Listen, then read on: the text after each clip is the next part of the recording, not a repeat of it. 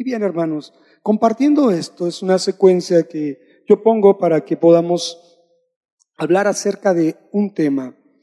Alguien me preguntaba acerca de un examen. Nos va a hacer un examen.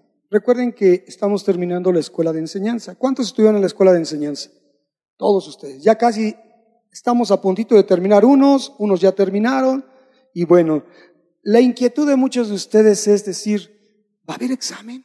¿Y cómo será el examen? ¿Y qué tan difícil? ¿Y cómo estará ese examen? Muy bien, terminamos cursos de enseñanza, hermanos, y es por muchos y para muchos momentos de evaluaciones. ¿Estamos de acuerdo? Y es justo evaluar, si no se evalúa lo que tenemos, se devalúa. Entonces tenemos que evaluar. Pero ¿qué crees? La preocupación o la ocupación de muchos es saber si aprueban o no aprueban. ¿Quién tiene esa preocupación? Honestamente. Eso es todo. Gracias por la sinceridad. Porque sí, a veces cuando decimos, estamos entrando a periodos de evaluación, los chicos en la escuela dicen, pues se ponen un poco nerviosos. El sí apruebo o el no aprobaré, no cursaré otra vez este curso o este tiempo. Pero bueno, miren, yo quiero decirles que la respuesta que yo di a esas personas es con respecto a las cosas del Señor. Pero miren, no podría haber un examen que realmente pueda denotar lo que ustedes aprendieron por parte de un maestro. Existen algunos aspectos que podrían calificar el proceso de enseñanza, el curso o el proceso de vida que tú y yo pudiéramos estar teniendo cada uno. Y esos son dos cosas que yo puse o que yo considero pertinentes de tomar un curso, de pasar por un tiempo de enseñanza o por un proceso que Dios nos está permitiendo vivir cada uno de nosotros en nuestra vida. Y es dos cosas, lo que aprendemos realmente y lo que vivimos. Porque podemos escuchar muchas cosas durante un tiempo de enseñanza, pero ¿cuántas realmente podemos aprender? ¿Cuántas realmente se quedan en nuestra mente? ¿Cuántas realmente podemos decir que sí las asimilamos? Es complicado y es difícil. Por eso tenemos y debemos de estar en una disciplina. Pero lo que revela realmente el aprendizaje es lo que empezamos a vivir, lo que empezamos a poner en práctica. Y es donde les comparto, lo mismo que compartía en este tiempo. Honestamente, cada uno nos debemos autoevaluar en las cosas del Señor. Amén. Curso de preparando el camino, avanzando hacia la meta, la vida en el Espíritu, mayordomía, liderazgo y mayordomía, visión, eh, Espíritu Santo, Daniel. El curso en el que estés no es realmente la, la, la letra, lo que tiene que ser para ti tan preocupante. Lo que tiene que valer es cuánto has cambiado de lo que ya conoces, con lo que ya conoces. ¿Te das testimonio a ti mismo de un cambio? Te da, o da, y más allá, das testimonio a otros de un cambio de todos estos tres meses que has estado en un curso, o es más, ¿cuánto testimonio te das a ti mismo y a otros de lo que has aprendido y has vivido en tu caminar en Cristo? Ese es un punto de evaluarnos. Realmente en el camino del Señor, lo que ponía yo, nuestro tabulador de evaluación es una constante en nuestra vida. No puede ser por un momento o por un periodo. Nuestro tabulador de evaluación siempre va a ser una constante. Punto número uno, porque nunca dejamos de aprender. Nunca vamos a dejar de aprender. Punto número dos, nunca vamos a dejar de ser moldeados por lo que aprendemos. Va a cambiar siempre nuestras expectativas y va a cambiar parte de nuestras conductas. Y el punto número tres, y que aquí es muy importante, ¿qué hacemos? ¿Qué tanto hacemos nuestro lo que conocemos? Es decir, vamos intimando más acerca del conocimiento de la palabra de Dios. ¿Qué tanto hacemos nuestro de lo que ya conocemos? ¿Qué tanto nos hacemos responsables de lo que conocemos? Si me captas. O sea, porque no nada más es letra, letra, letra. La palabra dice que la letra mata, mas el espíritu trae vida. Ahora bien, ¿qué cuentas estamos dispuestos a dar de lo que hemos aprendido? Esto es más allá, porque no podemos nosotros solamente decir, ya lo conozco. A ver, da cuentas realmente de lo que conoces. Teniendo gente a la cual mentoreamos, teniendo gente a la cual discipulamos, es importante pedir cuentas, porque no puedes seguir siendo la misma persona de ayer. En el Señor siempre hay una constante de cambio. Es claro lo que dice la palabra en el proverbio, la senda del justo es como la luz de la aurora, tiene un progreso constante, tiene un, necesariamente implica cambios. Ahora, ¿estás dispuesto a dar cuentas de lo que aprendes? ¿Estamos dispuestos a dar cuentas de lo que sabemos? Ya alcanzamos ese nivel de conocimiento, fíjate, conocimiento, entendimiento y vivencia de la palabra. No importa si estás en preparando el camino o si estás en Daniel, ya alcanzamos ese nivel de conocimiento, entendimiento y vivencia de la palabra. Entonces, ¿tú crees que un examen revele todo esto? ¿Un examen de papel? ¿Unas cuantas preguntas? revelará todo esto que existe, que puede y debe de existir en nuestras vidas? No creo. La honestidad de la autoevaluación, la honestidad de nuestra vivencia con Dios, la honestidad con Dios realmente, si somos o no somos quienes decimos ser y quienes decimos que creemos en Él, es lo que debemos llevar a entender que no es un momento de evaluación, sino es una constante de evaluación de nuestras vidas, día con día. Desde que tú y yo nos despertamos hasta que tú y yo nos acostamos, tenemos que evaluarnos con Dios. Es una práctica del Hijo de Dios. No es algo que ya terminé la escuela de liderazgo y ¿cuándo empieza la otra escuela? Creo que en junio, ¿no? O hasta julio. Entonces, vacaciones del conocimiento de Dios. ¿Para qué nos metimos a la escuela de liderazgo? Para aprender de Dios. ¿Pero qué queremos aprender? ¿Letra?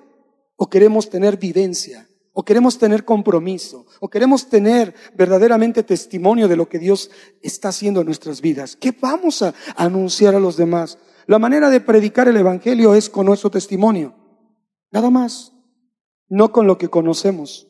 Entonces, hermano, ¿de qué sirve ser un teólogo si nosotros no vivimos lo que conocemos y no damos cuenta de lo que hemos aprendido. Bien, humanamente nada respalda que así sea. Y te lo reitero, humanamente nada respalda que tú haya, tú y yo tengamos un progreso en el Señor, si no es que hay algo que verdaderamente nos lleva a ese nivel de comprensión de la voluntad de Dios en tu vida y en mi vida. ¿Y sabes qué es ese algo? Un verdadero encuentro con Dios. Sí, hermano, no, es que yo ya conozco del Señor, ya llevo tantos años en el Evangelio, es más, ya perdí la cuenta. Reitero, lo que puede avalar esa enseñanza, ese conocimiento en tu vida y en mi vida, es que lo respalde un verdadero encuentro con Dios.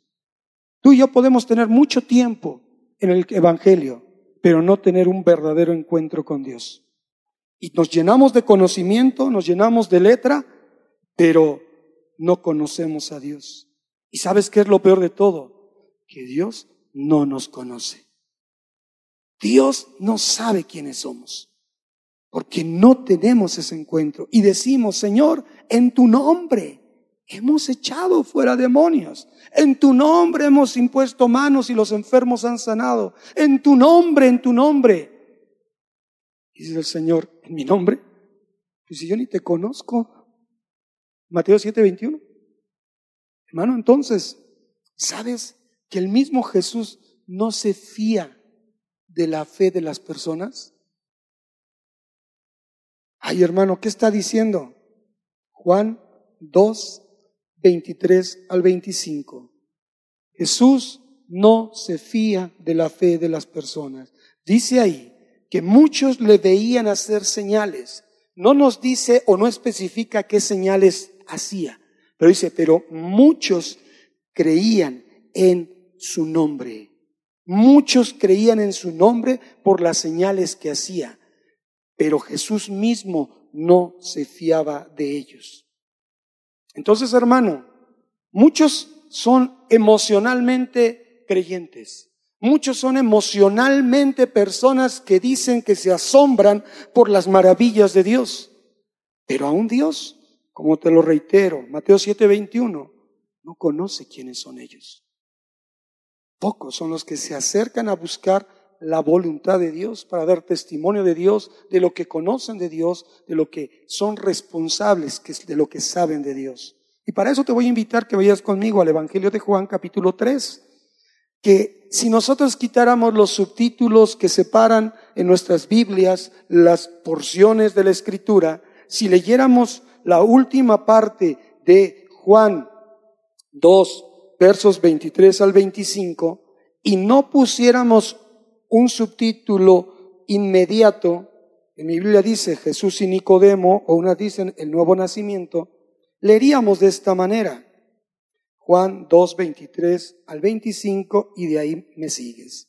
Estando en Jerusalén en la fiesta de la Pascua, muchos creyeron. Es relevante decir la fiesta de la Pascua porque muchísima gente venía a una fiesta de celebración de tal magnitud. Entonces dice, muchos creyeron en,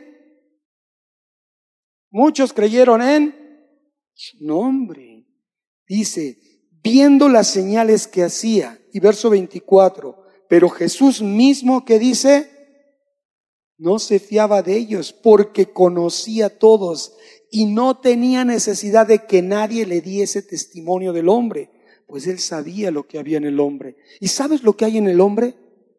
Jeremías 17 dice, corazón engañoso más que todas las cosas. No nos podemos fiar del corazón.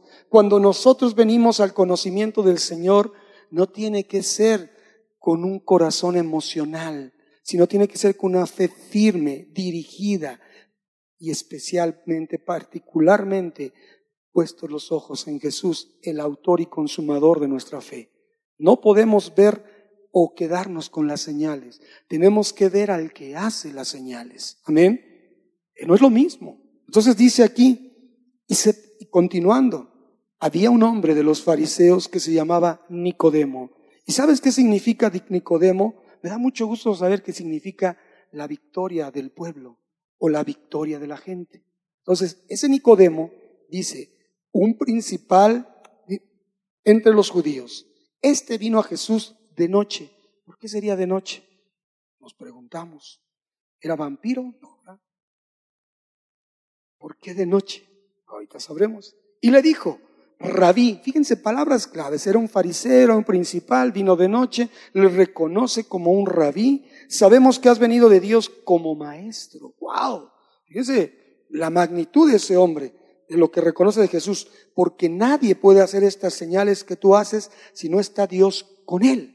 Entonces respondió Jesús y le dijo, de cierto, de cierto te digo, que el que no naciere de nuevo no puede ver el reino de Dios. Primera vez. Nicodemo le dijo, ¿cómo puede un hombre nacer siendo viejo? ¿Puede acaso entrar por segunda vez en el vientre de su madre y nacer? Respondió Jesús, segunda vez, de cierto, de cierto te digo que el que no naciere de agua y el espíritu no puede entrar en el reino de Dios.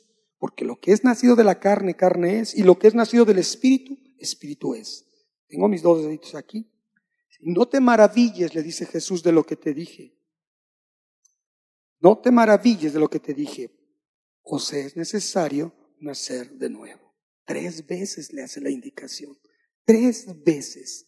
Y entonces le dice, el viento, que la palabra que se usa aquí para viento es la misma que se usa para espíritu. El viento sopla de donde quiere, y la palabra es neuma. Sabe de, ni sabes de, el sopla de donde quiere y oye su sonido, mas ni sabes de dónde viene ni a dónde va Así es todo aquel que es nacido del Espíritu. Entonces respondió Nicodemo y le dijo, ¿cómo puede hacerse esto? Respondió Jesús y le dijo, fíjense, otra palabra clave, ¿eres tú maestro de Israel y no sabes esto? De cierto, de cierto te digo, que lo que sabemos, hablamos, y lo que hemos visto, testificamos, y no recibís nuestro testimonio. Si os he dicho cosas terrenales y no creéis, ¿cómo creeréis si os dijere las celestiales? Nadie subió al cielo sino el que descendió del cielo. ¿Quién? El Hijo del Hombre que está, que está en el cielo. Y como Moisés levantó la serpiente en el desierto, así es necesario que el Hijo del Hombre sea levantado para que todo aquel que en él cree no se pierda más, tenga vida eterna. Qué tremendo es esto, hermanos. Y te voy a platicar que este hombre, sin quererlo, fue a un examen con Jesús. Y de eso que fue examinado, iba por una calificación.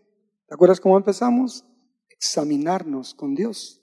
Entonces, este hombre, te digo, resaltando palabras, fariseo, este, este Nicodemo, fariseo, era un hombre que conocía de Dios, un religioso hombre que seguía estrictamente el cumplimiento de la ley y que ya tenía una responsabilidad por el conocimiento que ejercía.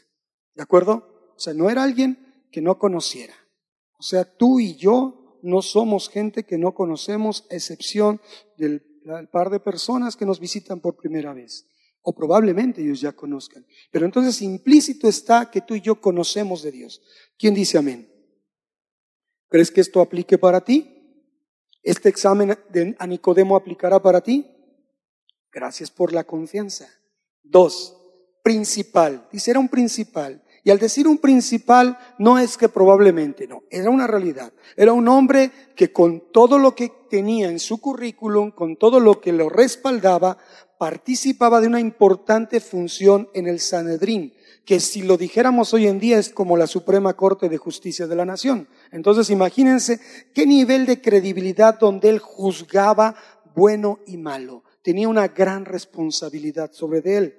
Tú y yo aquí muchos ya servimos en la iglesia, muchos ya tenemos responsabilidades de servicio para la casa del Señor y somos a lo mejor líderes en alguna área, responsables, mejor dicho, de otras personas, llevándolos o encaminándolos a una formación. Entonces, este hombre no era cualquier hombre. Y se acuerdan que vino de noche, ¿verdad? Seguramente porque reconociendo las señales del Señor, y reconociendo que era un maestro y reconociendo que era un hombre que venía de parte de Dios, no quiso exhibirse con los demás. Un error, hermano. Lo que sabemos, lo que reconocemos de Dios, no tenemos que ocultarlo. De ahí, de hecho, este examen, pues fue un, un tanto raro para Nicodemo, porque se ocultó, vino de noche, cuando sabía que probablemente nadie le vería. Él mismo reconoció, este hombre era también un maestro de las escrituras, porque dice en el verso 12, dice en el verso 12, ah, ah, no, no, ah, un poquito antes. Dice, respondiendo a Jesús le dice, respondió Jesús le dijo, verso 10, ¿eres tú maestro de Israel y no sabes esto? Mira hermano, era un maestro como los que has tenido en tus cursos de enseñanza. ¿Qué responsabilidad tienen aquellos que están dando un curso de enseñanza? Él, era un maestro que enseñaba a Israel. Entonces, hermano, no era cualquier persona. Esto también va para nosotros los maestros de enseñanza, ¿eh? ¿Qué nos falta? A ver si que nos hagan el examen a los maestros de enseñanza, ¿no, Lupita? ¿Nos harán un examen? También dice, lo llama rabí. Rabí es maestro. Y además, aún en su humana sabiduría, o su necia sabiduría reconoce que lo que hablaba Jesús tenía autoridad, reconoce autoridad en lo que expresaba de Jesús. Ahora bien, dice que vino de Dios porque Dios estaba con él. Es un reconocimiento total porque razonó las señales que vio.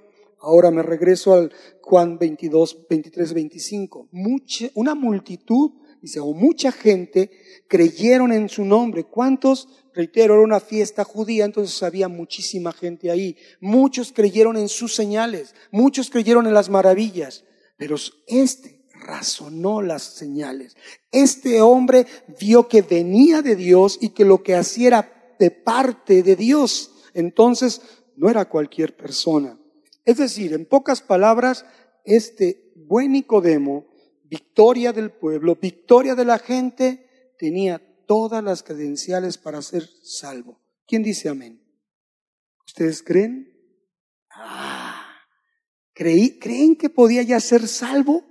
por todos estos atributos que tenía? Hermanos, en este momento fue cuando empezó su conversión, cuando se confrontó a no ser uno más que vio de lejos, uno más que se emocionó, uno más que se acercó a los milagros, pero no observó al Dios de los milagros. Uno más que buscó señales solamente, pero no se acercó al que hacía las señales. Él rompió el paradigma de muchos que conocen de Dios, que religiosamente buscan acercarse a donde se habla de Dios, pero no se acercan a Dios. Y Nicodemo, aunque lo hizo a escondidas, pero lo hizo se acercó a Jesús, vino a buscarlo. Y entonces, cuando él se acercó, empezó a cambiar su naturaleza de ese hombre que tenía que estar siguiendo ritos en el templo, de ese hombre que se ponía una, tal vez una toga o no sé, una otra, otra máscara más en su vida para impartir justicia, de ese hombre que, caminaba en la calle, casi casi que le besaran la mano todos, pero de ese hombre que llegaba a su casa y que tal vez decía que la última palabra la tenía él. Sí, mi amor. Otra máscara de su vida. Ese hombre, con tantas facetas de su vida, se despojó de todo ello y se acercó a Jesús para preguntarle a Jesús, porque se sintió atraído a la persona de Jesús porque se sintió atraído al carácter de Jesús, se sintió atraído a la enseñanza de Jesús. O sea, no era cualquiera. Y te voy a decir, hermano, si tú no te sinceras con Dios, si tú y yo no nos sinceramos y lo buscamos, no importando qué tengamos que sortear para acercarnos a Él, si tú y yo no nos sentimos lo suficientemente impactados, para acercarnos a Jesús y solamente nos conformamos con lo que vemos de lejos de Jesús, entonces, aun con todas las mejores credenciales de nuestra vida, no tendremos oportunidad de un verdadero encuentro con Jesús, un encuentro con Dios. Él, con el hecho de preguntar, hermano, obtuvo un reconocimiento de parte de Jesús, que fue reconocer su humildad. Porque en el lenguaje de Jesús, él no entendía las metáforas espirituales que le dio Jesús a través tres veces. Es necesario nacer de nuevo. ¿Y el cómo? Pero en su mentalidad teológica, en su mentalidad tradicional, en su mentalidad religiosa, en su mentalidad humana y analítica, no pudo comprender nada de lo que le estaba diciendo Jesús.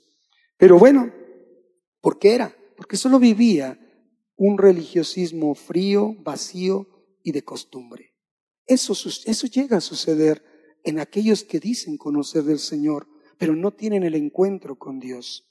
Y entonces este mensaje, hermano, puede ser para todos y cada uno de los que estamos aquí, porque todos necesitamos nacer de nuevo o todos necesitamos que nos hagan de nuevo, quitando las estructuras de nuestra vida, quitando esos paradigmas religiosos que a veces obtenemos, que solo por el hecho de pertenecer a una congregación ya tenemos ganado algo. Y sabes, hermano, Jesús le empieza a explicar un poco acerca de esto.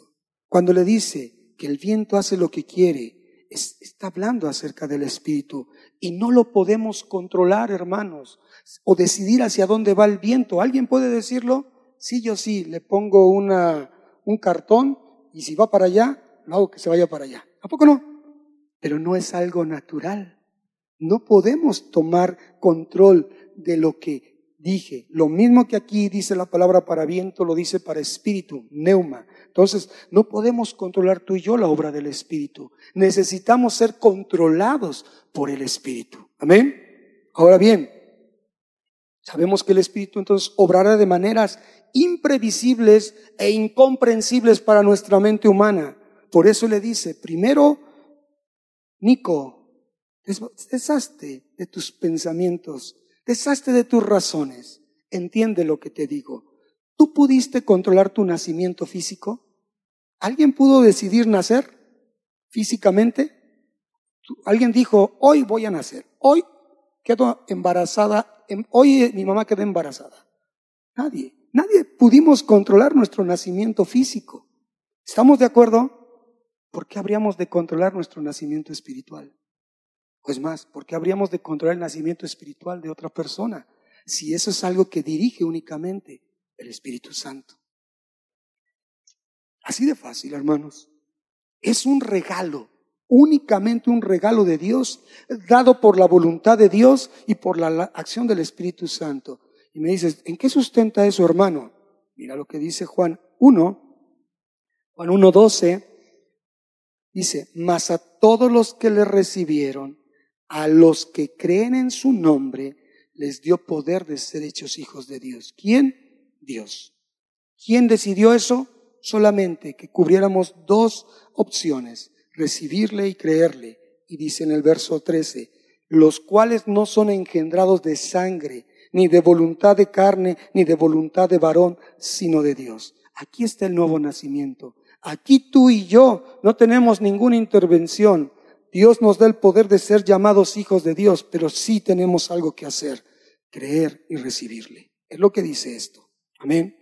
Entonces, hermanos, esto no lo podía entender Nicodemo, porque era un hombre natural, con una mente natural. Y la palabra de Dios, ahí en 1 Corintios 2.14, dice que el hombre natural no recibe y no entiende las, cosas del Espíritu, porque son locura para él.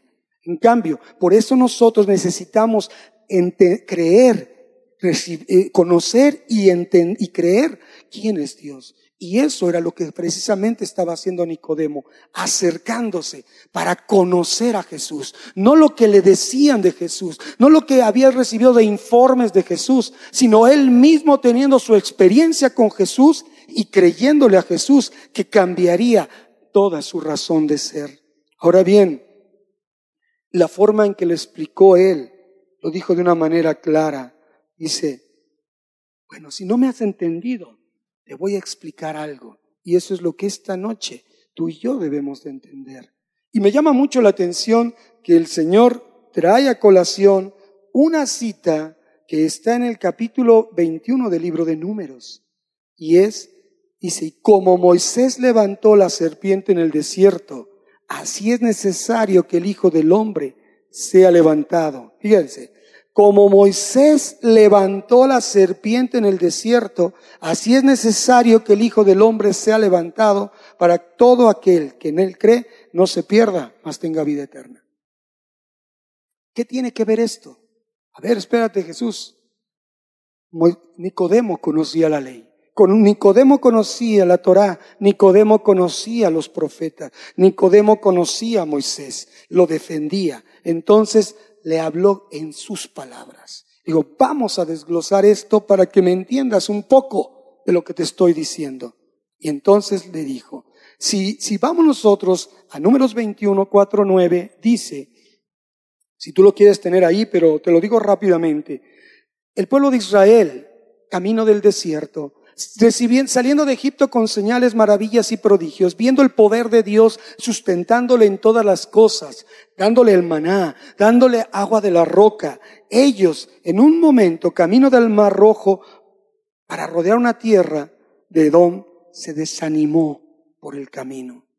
¿Cuántas veces muchas personas, conociendo de Dios, conociendo de Dios, no conociendo a Dios, conociendo o viendo señales y maravillas, de todas maneras, a mitad del camino, se desaniman. Yo decía en otra ocasión, he visto muchos subirse al tren del camino del Señor, pero a muchos los he visto bajarse, porque se han desanimado, porque no han tenido encuentro con Dios y han, parece que han esperado en vano alguna respuesta pero no han entendido las cosas espirituales porque siempre han pensado con una mente natural. Entonces dice, y habló el pueblo contra Dios contra, y contra Moisés. Y fíjense lo que le dijo, ¿por qué nos hiciste subir de Egipto? Cuestionando a Dios, ¿eh? Para que muramos en este desierto, pues no hay pan ni agua y nuestra alma tiene fastidio de este pan liviano. Imagínense, le daban alimento del cielo Y ellos estaban enojados diciéndole a Dios, eres un mentiroso, no hemos visto la tierra que fluye leche y miel y estamos desesperados, enojados contigo y te mereces nuestro reclamo y te decimos los argumentos y si los tomas bien y si no, de todas maneras, eres malo. Fíjense nada más. ¿Y sabe qué hizo Dios?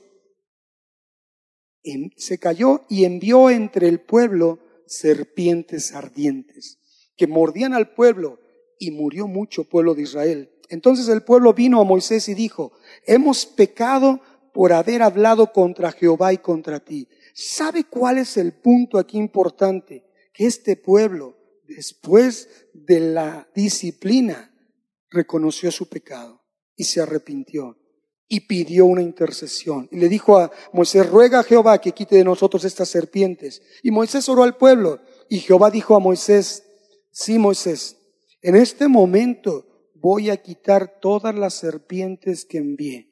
Ninguna serpiente va a morder más a uno del pueblo de Israel. Eso dice mi Biblia. ¿También en la tuya, hermanos? ¿O también ahí dice eso? ¿No, verdad?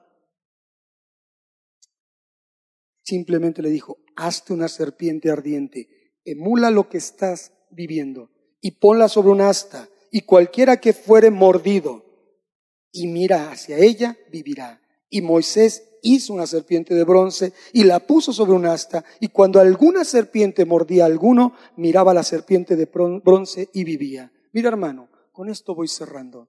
¿Sabes?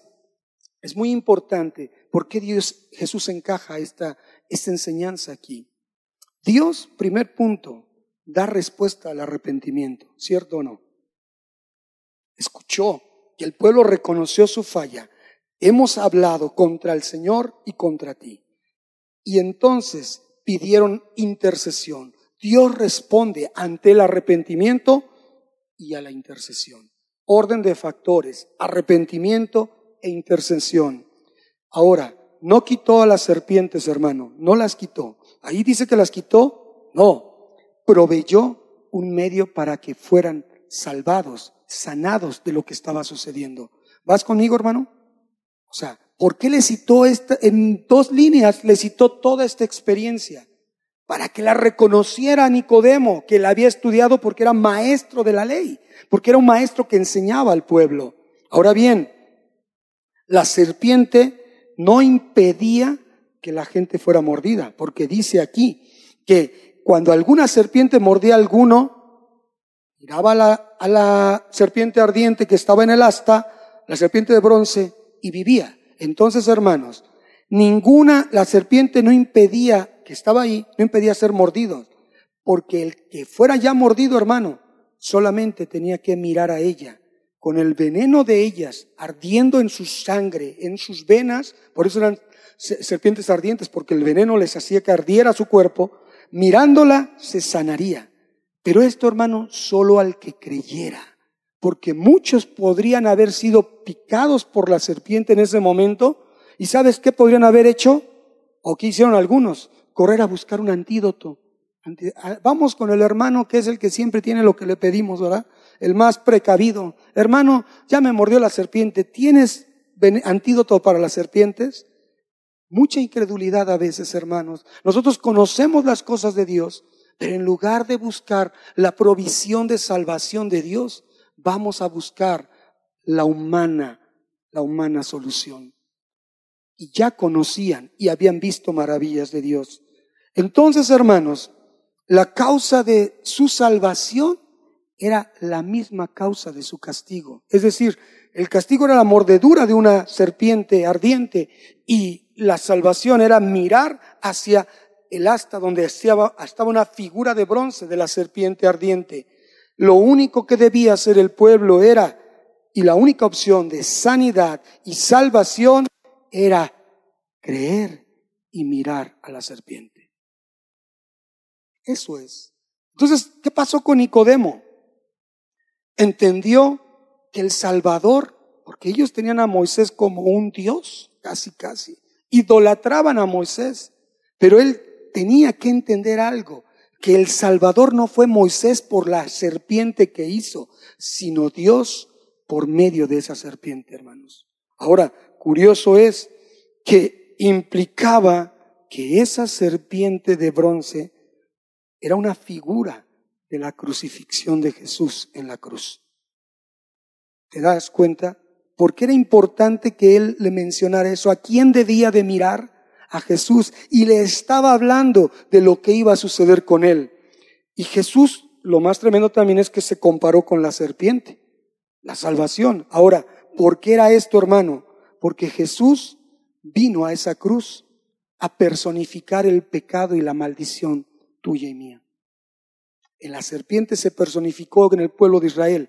En la, en, la, cruz del Calvario, Él llevó nuestros pecados, llevó la maldición ahí, declaró al espíritu, al, al enemigo derrotado, lo avergonzó, lo exhibió y clavó el acta de decretos. Todo hizo, todo eso hizo Jesús en la cruz, hermanos. Fue hecho pecado y fue hecho maldición. Y por eso en el Getsemaní Jesús rogó porque pasara la oportunidad de que no tomara la copa de la ira de Dios, pero pagó un precio extraordinario para que lo que tú y yo merecíamos cayera sobre de él, para que disfrutáramos entonces de poder decir, soy salvo. Entonces, no solo es lo que nos platican, no solo es lo que decimos conocer, es la vivencia con un Dios Salvador al que tenemos que mirar y creer que Él es el medio proveído y no es quien quita que nosotros hayamos tenido una maldición antes.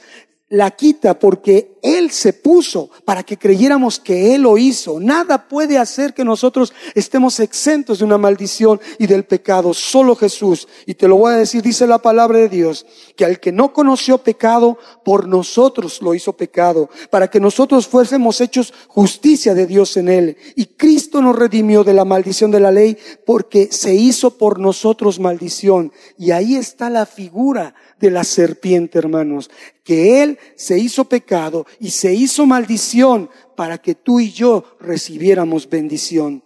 Pero esto no es de cualquiera, es, para aquellos que realmente se acercan a indagar más de Jesús, a tener un encuentro mayor con Jesús, para que entonces veamos realmente que nuestra sanidad espiritual, hermanos, nuestro nuevo nacimiento solamente viene de creer y mirar hacia Cristo y a Cristo crucificado. Amén. Muchas veces, hermano, nosotros decimos que ya lo hemos mirado, pero realmente tenemos la convicción de ese nuevo nacimiento que se produce al creer. Y a esta experiencia llevamos a todos aquellos que queremos compartirles la palabra. Yo te digo algo, hermano. Una vez que Jesús le dijo a Nicodemo esta figura, que él era la serpiente y que sería levantado en la cruz, le dijo, no es suficiente creer que yo soy un maestro, no es suficiente creer eso. Tienes que creer que soy el único y suficiente y verdadero Salvador. Amén. Y aquel hombre de letras, aquel hombre de conocimiento, aquel hombre que tenía mucho tiempo conociendo y aprendiendo de la palabra de Dios, no era sensible a las cosas del Espíritu. Aquel hombre no era un hombre que buscara de Dios, era un hombre que conocía de Dios. Pero ese encuentro con Jesús en la noche cambió su existencia. Ese encuentro con Jesús verdaderamente se transmitió en un cambio de vida dice la palabra en Juan 7, 50 y 52, que cuando Jesús estaba siendo enjuiciado, que cuando Jesús estaba siendo maltratado y llevado a un juicio injusto, Nicodemo fue el único que dentro del tribunal pudo decir que no era justo eso que le estaba sucediendo a Jesús, que no se le permitiera defenderse. Juan 7, 50, 52, no sé si esté por ahí. Pero hermanos, entendamos esto. Nicodemo cambió su visión, ya no se ocultó para expresar su reconocimiento de Jesús y procuró entrar en su defensa. Y por si fuera poco, en Juan 19, 40, hermanos, él proveyó una abundante provisión de especias para ungir el cuerpo de Cristo. ¿Qué quiere decir esto, hermano? Que ese hombre seco, frío, religioso, cambió su percepción de Jesús al tener un encuentro con Él y al vivir la experiencia real de un nuevo nacimiento en su vida. Dejar todas sus condiciones, dejar todas sus credenciales, dejar todo lo que él consideraba bueno para estar bien con Dios por la provisión de solo mirar a Cristo, de solo verle a Él en su sacrificio redentor en la cruz. Amén. Pongámonos de pie, hermanos. Dice la palabra, miren a mí y sean salvos todos los términos de la tierra, porque yo soy Dios y no hay más. Cierra tus ojos. Nosotros, Señor, sabemos ahora, en esta reflexión acerca de tu palabra, cómo nos evaluamos. La mejor forma de llegar a evaluarnos es como este hombre lo hizo, llegar directamente contigo.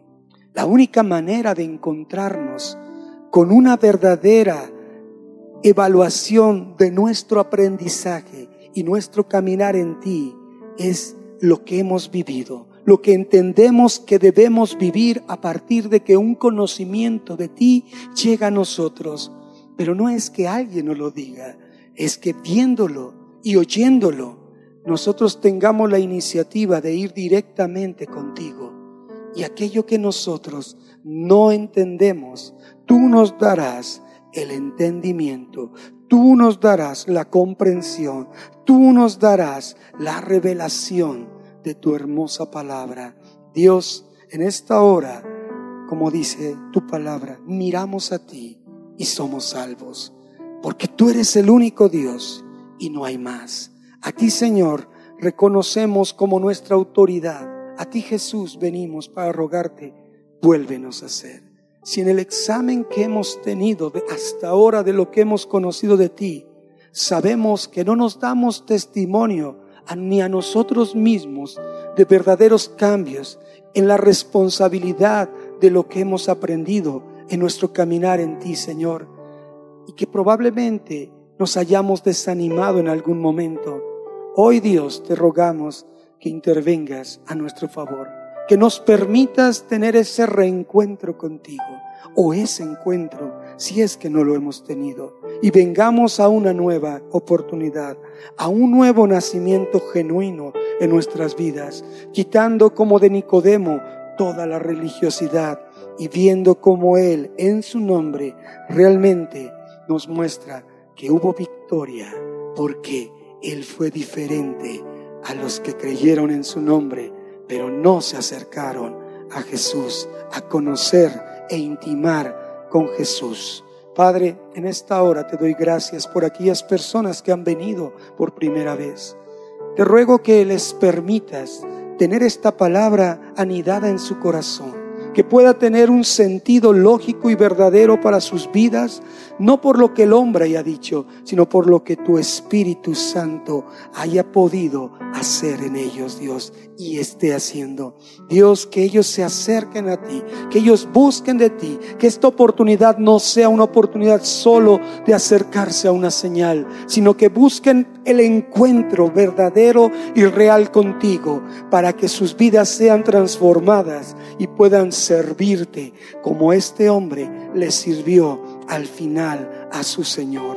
Iglesia, hoy es una responsabilidad más para ti. Hoy es entender lo que debemos comprender y asimilar de la palabra de Dios. No es lo que sabemos, es lo que vivimos. Padre, sellamos esta palabra en cada uno de nosotros. Ahora somos responsables de darte cuentas a ti de lo que tú, aún en tu misericordia, nos sigues enseñando y nos sigues formando. Te damos gracias en el nombre de Jesús. Bendícenos, llévanos con bien como nos has traído y guárdanos de todo mal. En el nombre de Jesús. Amén y amén. Hermanos, estamos despedidos. Que Dios los bendiga a todos y cada uno de ustedes.